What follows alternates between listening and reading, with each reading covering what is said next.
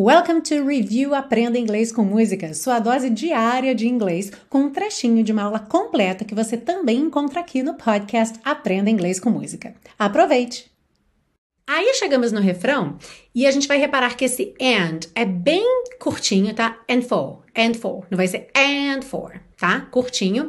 E, olha, for your. A gente teria aí dois R's enrolados que iam mudar um pouquinho a nota. For your love geralmente não cantamos assim. Então vamos ter And for your love, for your love. Ó, o British English marcando presença, mesmo no American English, no American Singing.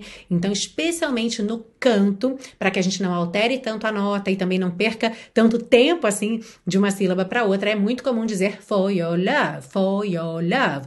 Até porque o canto gosta de priorizar as vogais. Já quando você estiver falando, é muito comum dizer for your love, for your love, for your love, tá? Enrolando mesmo a língua, se sua influência maior for o inglês americano.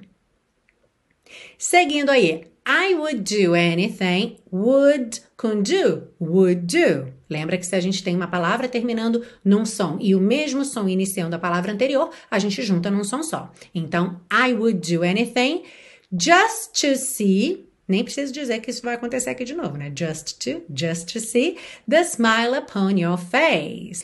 E eu já vou juntar com a segunda parte do refrão, pra gente cantar o refrão todo de uma vez só, tá? For your love, I would go anywhere.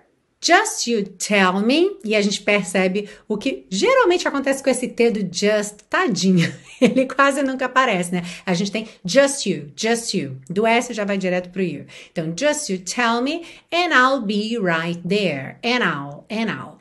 Essa contração de I com will assusta algumas pessoas, mas não tem motivo, porque fica I'll, I'll, tá? I'll be right there. So, let's sing the chorus. Vamos cantar o refrão. And for your love, I would do anything just to see the smile upon your face. For your love, I would go anywhere. Just you tell me, and I'll be right there.